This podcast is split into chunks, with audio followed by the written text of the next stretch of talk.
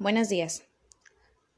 Me presento, soy la alumna Valeria González del grupo Quinto B.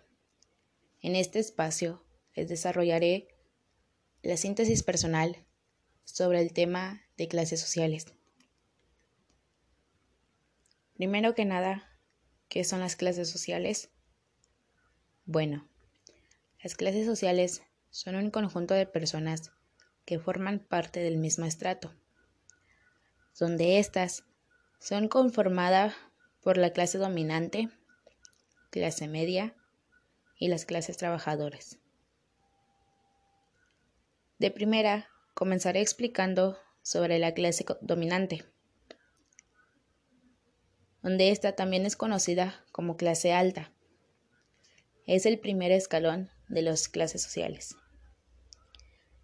En esta clase se encuentran los individuos que reciben los ingresos más altos.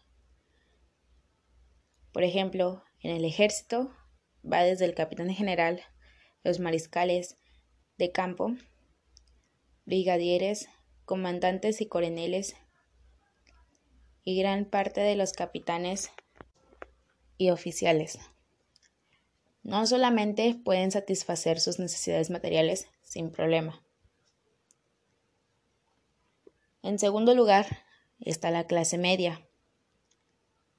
Esta pertenece al segundo escalón de las clases sociales. En esta clase gozan de comodidades y posibilidades de progreso. Suelen tener la formación necesaria para acceder a buenos empleos, aunque a su vez necesitan trabajar y esforzarse mucho para mantenerse y crecer. La carrera eclesiástica era socorrida por muchos criollos descendientes de familia de familias, perdón, con ninguna fortuna personal. Un ejemplo de clase media son los pequeños comerciantes, dueños de tiendas o negocios familiares, profesionales, burócratas de cargos medios. Por último, se encuentran las clases trabajadoras, o mejor conocida también como la clase baja. Esta población más pobre de la sociedad humana. Esta clase se caracteriza por tener grandes carencias en su modo de vida y limitaciones en cuanto al acceso a los recursos económicos. El pueblo, el pueblo trabajador constituido por indios y castas, como lo comentamos, es base de la pirámide social. Solo compartía la extrema miseria.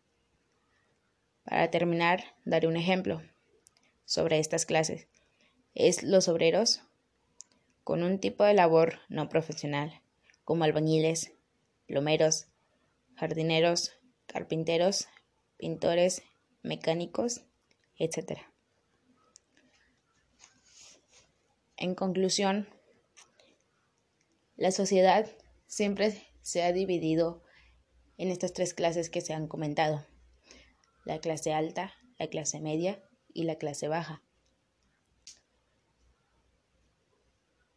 Realmente, a mi parecer,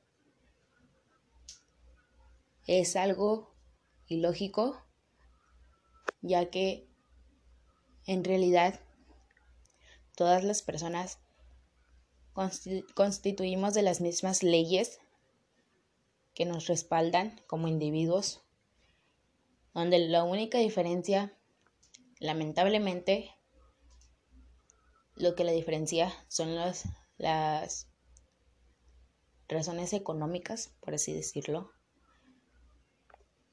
que es lo que diferencia de estas clases, donde, como se ha dicho, la clase alta tiene mucho más accesos a las posibilidades.